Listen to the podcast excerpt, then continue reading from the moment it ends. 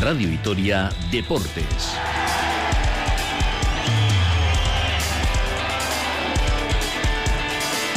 Con Emilio Pascual. Hola, ¿qué tal? Saludos amigos, bienvenidos al tiempo del deporte en la sintonía de Radio Vitoria. Sábado Santo con la final de Copa que debe preceder a un domingo de resurrección para el Deportivo La Vez, que acude a la cita frente al Celta apremiado por la victoria anoche del Huesca. El Vasconia viaja a Andorra con la mirada puesta en la última y definitiva jornada de la Euroliga. Se ha puesto el tema, uff, tremendo en esa jornada que se disputará entre jueves y viernes. Así que en todos los ámbitos y en todos los sentidos mucho en juego y mucha tensión. Tenemos, eh, como les decíamos, un resultado definitivo en Primera División, Levante 0, Huesca 2, y en juego y en Primera División, minuto 29 de partido, Granada 0, Villarreal 2, con protagonismo ofensivo para Gerard Moreno. Aquí estamos en directo en la sintonía deportiva de Radio Vitoria con Elvira Gómez en la realización técnica en el control central. Les habla Emilio Pascual. En nombre de todo el equipo de deportes, 2 y 31, comenzamos.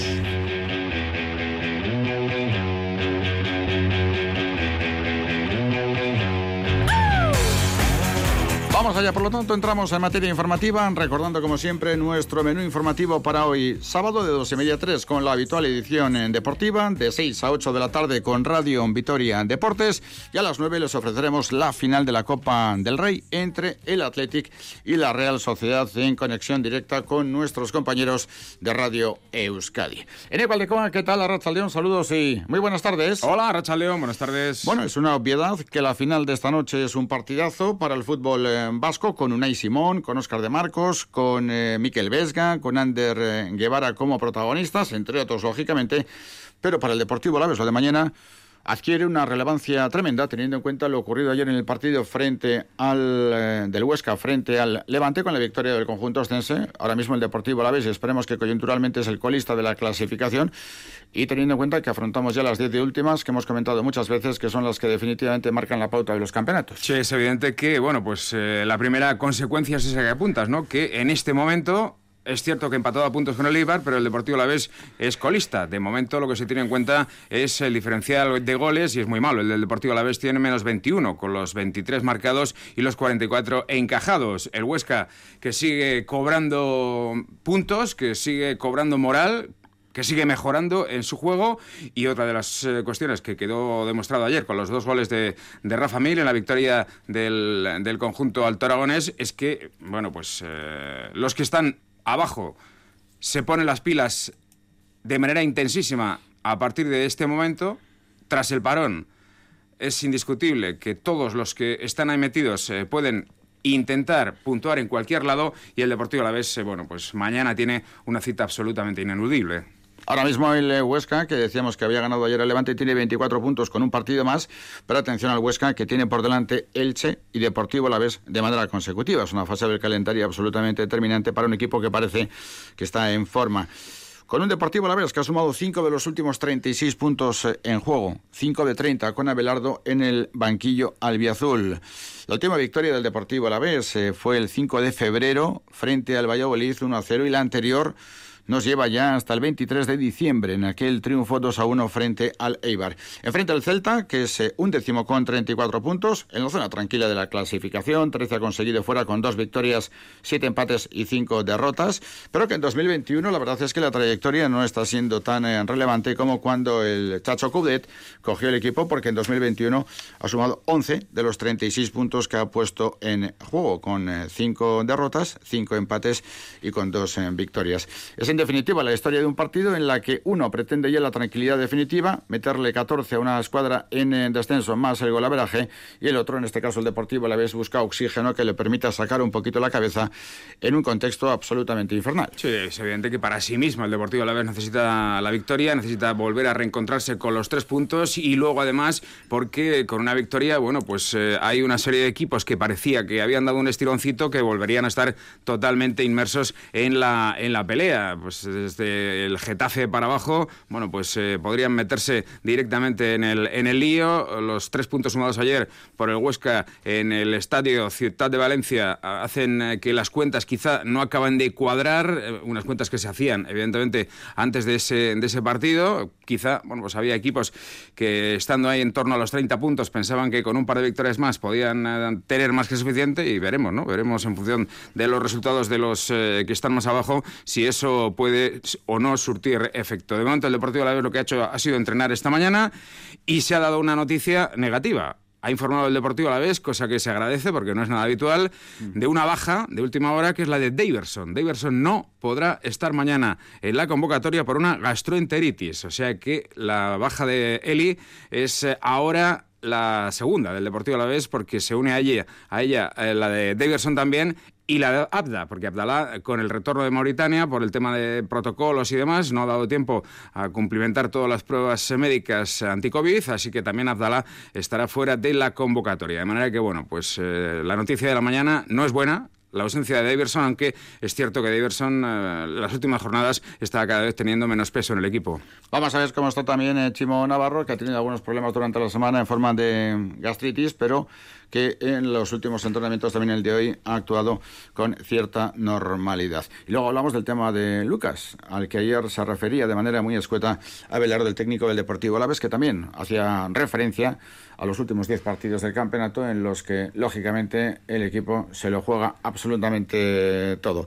No se suele hablar de finales hasta que el partido es en definitivo, no se debería por lo menos, pero de alguna manera también, y en contra quizá de lo que sería deseable ya estamos escuchando los términos final hasta para los últimos 10 partidos. Sí, es eh, bueno, pues eh, algo que suele evitar Abelardo. Él dice, mm, con toda lógica y aplicando bueno, pues la literalidad de, de lo que significa una final, que no es una final para el Deportivo a la vez eh, lo de los partidos precedentes ni tampoco lo de los próximos, porque habrá más posteriormente y no significa ganar o perder algo. Una final es lo que van a jugar Atlético y Real. Pero bueno, en definitiva, lo que sí decía Abelardo ayer es que evidentemente es un partido de enorme trascendencia de obligada victoria y que es eh, el primero de esa mini liga de 10 partidos en la que el Deportivo Alavés afortunadamente sigue dependiendo de sí mismo. Abelardo. No te voy a engañar, es un partido muy importante. O no lo debemos de tomar, y yo lo he dicho a ellos, como una liga de 10 partidos, que es una realidad. Ahora es cuando se juegan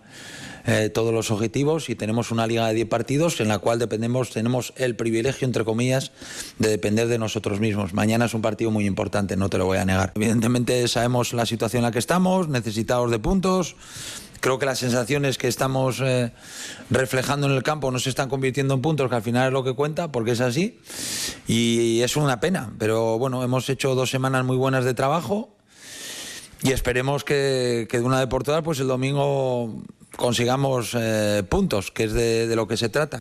Abelardo, que también se refirió a la forma en la que el equipo jugó frente al Atlético de Madrid, eh, por momentos modificando el habitual sistema de juego del técnico asturiano, y no descartó incluso que con la entrada de J. Peleteiro mañana, si es que entra, pudiéramos ver a un Deportivo a la vez jugando con un dibujo diferente. Para lo que suele ser el discurso de Abelardo, dio más pistas de lo habitual en relación a cuál puede ser su idea de juego en el día de mañana, básicamente porque, bueno, pues primero recordó que le gustó mucho lo que ocurrió en el Metropolitano, por mucho que al final no se pudiera puntuar con ese penalti errado en los últimos minutos por parte de José Lu, y además, bueno, pues reconoció que en ese partido, en el campo del Atlético de Madrid, el retorno de un desaparecido hasta entonces J le gustó y que además ahora está mejor físicamente. Así que bueno, pues lo del otro día funcionó y puede que lo aplique también mañana.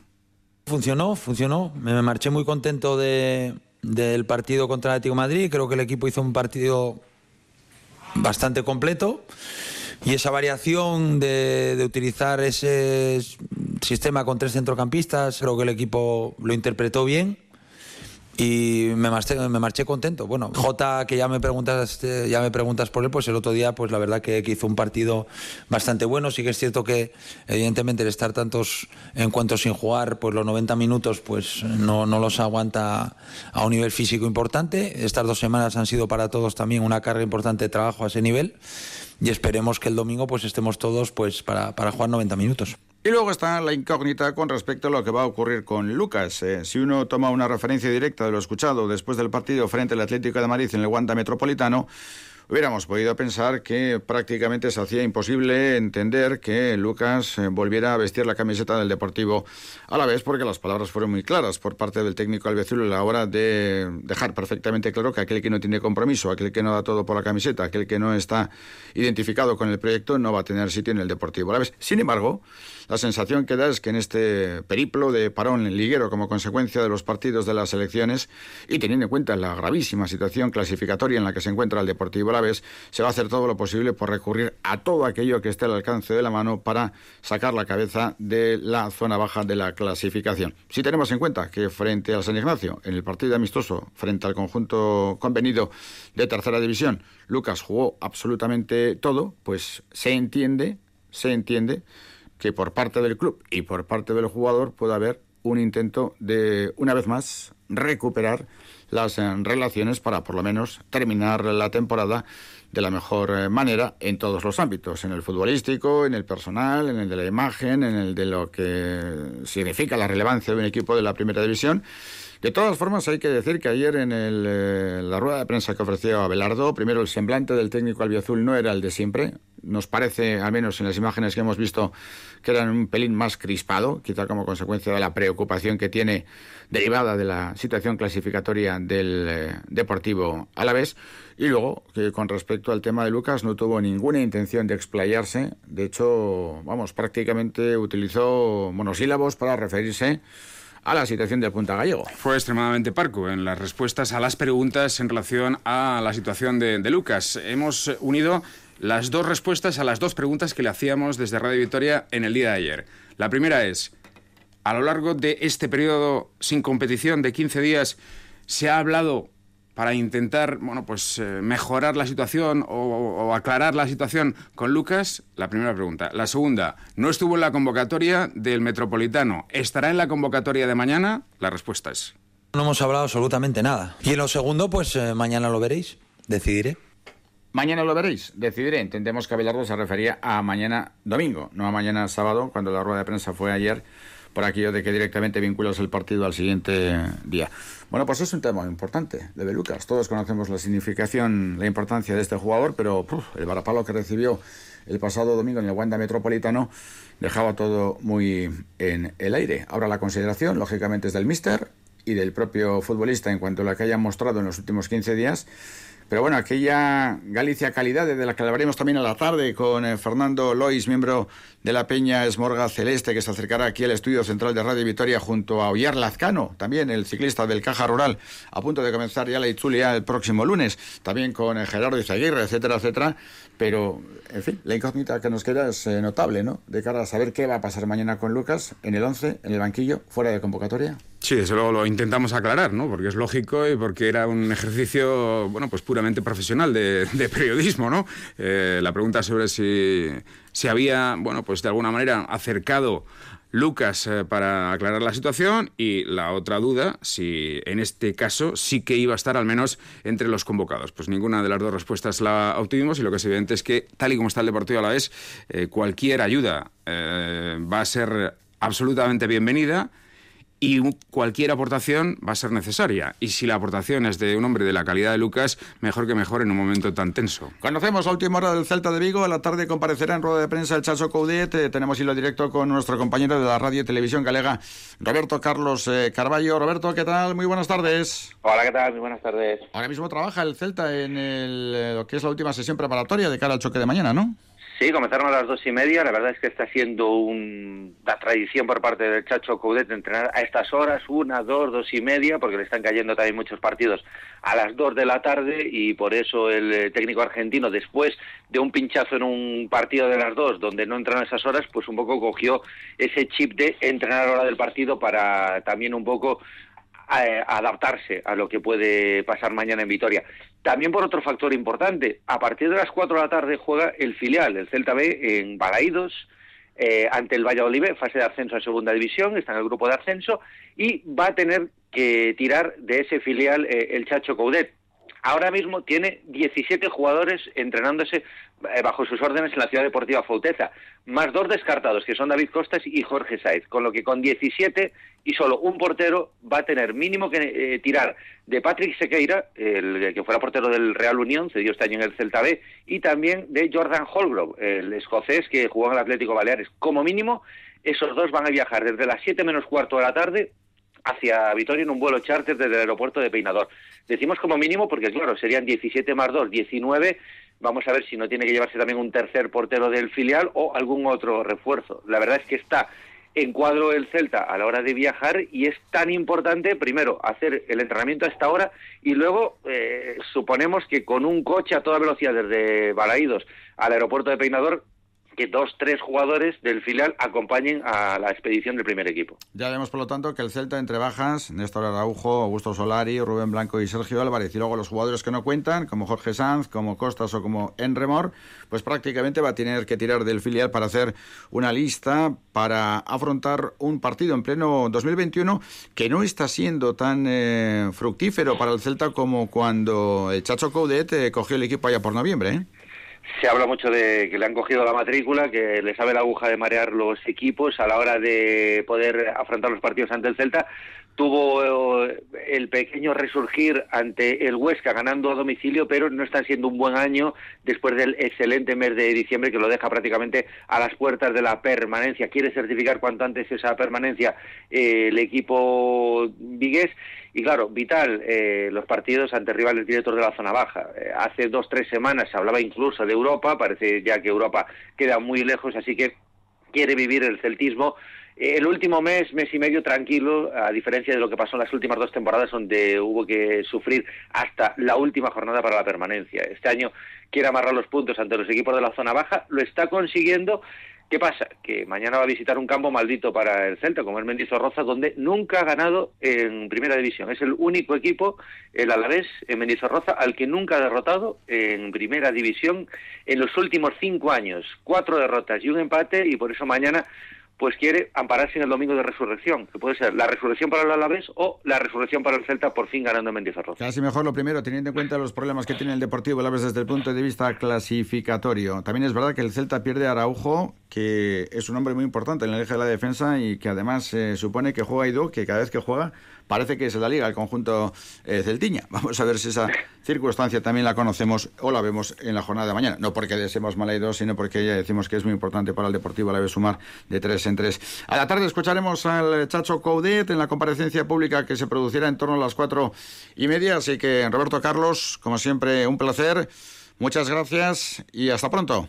Hasta luego, buenas tardes. Gracias. Cerramos la comunicación con en Galicia y recordamos lo que nos depara esta jornada tremenda, porque más allá de la final de Copa, que podrán seguir en directo en la sintonía de Radio Vitoria a las 9 de la noche entre el Atlético y la Real Sociedad, el partidazo, un duelo histórico en la final de Copa.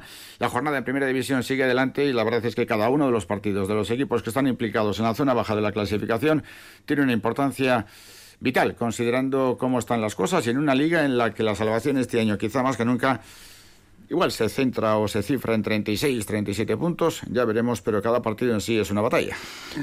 Ahora mismo ya en el eh, descuento, primer minuto del descuento consumido, en los Cármenes sigue valiendo el 0-2 eh, del Villarreal. El Villarreal que a través de Gerard Moreno ha hecho sus dos goles en menos de 20 minutos para ese Granada 0, Villarreal 2 ahora con el descanso. También ayer doblete de eh, Mir en eh, la victoria entre el Levante, entre la victoria del Huesca frente al Levante. Ese Levante 0, Huesca 2. Y para esta tarde a las 4 y cuarto Real Madrid-Ceibar, a las 6 y media Osasuna Getafe, después, como hemos comentado, la final de la Copa del Rey y ya el resto de encuentros será o bien mañana o bien el lunes. Eh, mañana, empezando por el de las 2, el Deportivo la Celta, el de las 4 y cuarto el Chevetis, a las 6 y media Cádiz-Valencia, a las 9 el Sevilla Atlético y para el lunes a las 9 de la noche queda el Barcelona-Valladolid. Por cierto, la curiosidad de que eh, ese partido del que hablaba ahora mismo Roberto Carlos Carballo, el partido de la fase de ascenso a Segunda División A, que va a jugar el Celta B frente al Real Valladolid, se juega en Balaidos y se juega con público. Vaya, circunstancia también llamativa, teniendo en cuenta que tantas... Mil eh, personas. Circunstancias eh, vinculadas al COVID-19 concurren en un partido de segunda división B como en un partido de primera división. Bueno, hablamos de baloncesto. Cerramos ayer la jornada 33 de la Euroliga con victorias de Valencia, de Real Madrid y de Zenit. Así que tenemos ya seis equipos clasificados para el top 8, Barcelona, CSK, EFES, Milán, Fenerbahce y Bayern y quedan dos plazas para cuatro equipos. El Madrid, que es séptimo con 19 victorias, juega el jueves a las 8 menos cuarto en Estambul frente al Fenerbahce. El Zenit, que es octavo con 18 victorias, recibe al Maccabi el viernes y además tiene pendiente a Panathinaikos para la semana siguiente. El Vasconia, que es noveno con 18 victorias, y el Valencia, que es décimo con 18 victorias, se miden el jueves en la Fonteta. Así que Ricardo Guerra, ya en Andorra, ¿qué tal? León, buenas tardes. Hola, ¿qué tal? Muy buenas tardes, Emilio. Tremendo va a ser el final de esta fase regular de la Euroliga. Sí, sí, tremendo. Yo creo que ya se avecinaba, pero quien más y quien menos después de la victoria en Grecia y lo cerca que estuvo también Vasconia de conseguir el triunfo frente a EFES, pues nos esperábamos eh, tener alguna opción más. Es cierto que Vasconia las tiene, pero también no es eh, menos verdad que no depende de sí mismo, ¿no? Y ahora mismo las cuentas son bastante claras de cara a esa última jornada. Perder te deja automáticamente fuera, por lo tanto es de obligado cumplimiento para los de Dusko y Ivanovic. Eh, ganar en la Fonteta al Valencia a, ese rival directo si quiere soñar con el top 8, pero no solo le hará falta ese triunfo sino que, eh, por un lado, tendría que perder el Real Madrid su duelo contra el Fenerbahce arrancará un poquito antes ese mismo jueves y si esa situación no se da, lo único que salvaría el pellejo de Basconia sería que Zenit cayese en sus dos partidos, es decir, ese que tiene que jugar el viernes, eh, la última jornada contra Maccabi y el duelo aplazado que disputará una vez que la fase regular ya haya finalizado el próximo 12 de abril. Así que las cuentas eh, claras, Basconia tiene que ganar sí o sí ese partido frente a Valencia Basket y luego esperar. Fíjate Emilio que se puede dar una situación realmente rocambolesca porque el eh, partido de Estambul entre Fenerbahce y Real Madrid arranca a las 8 menos cuarto y el de la Fonteta a las 9 de la noche, con lo cual en vestuarios de ese partido de Basconia, al descanso largo, seguramente ya llegue ese resultado de, Estambul y si es una victoria del Fenerbahce sobre el Real Madrid, el que gane de Valencia o Basconia va a tener el pase en la mano, con lo cual podemos tener una segunda parte en la fuente de San Luis en ese duelo entre Taloñas y Gastistarras realmente de alto voltaje. Tremendo, pero en principio hay que quedarse con que es necesaria la victoria para tener opciones, hay que tener en cuenta que hay partidos en jueves, partidos en en viernes, partidos después de que acabe la liga regular. Con el Zenit, el Vasconia tiene el básquet averaje en contra, pero con el Madrid a favor y con el Valencia, si se gana, pues lógicamente lo tendrá a favor. Así que primero ganar el partido y después, eh, por supuesto, muy pendientes de lo que haga el Madrid con el eh, Fenerbahce en un partido que puede abrir y cerrar de puertas. Pero antes, la ACB frente al Andorra, Andorra noveno con un balance 12-14, el Vasconia cuarto con un balance 20-17. Una vez más, obligación de cambiar de chip.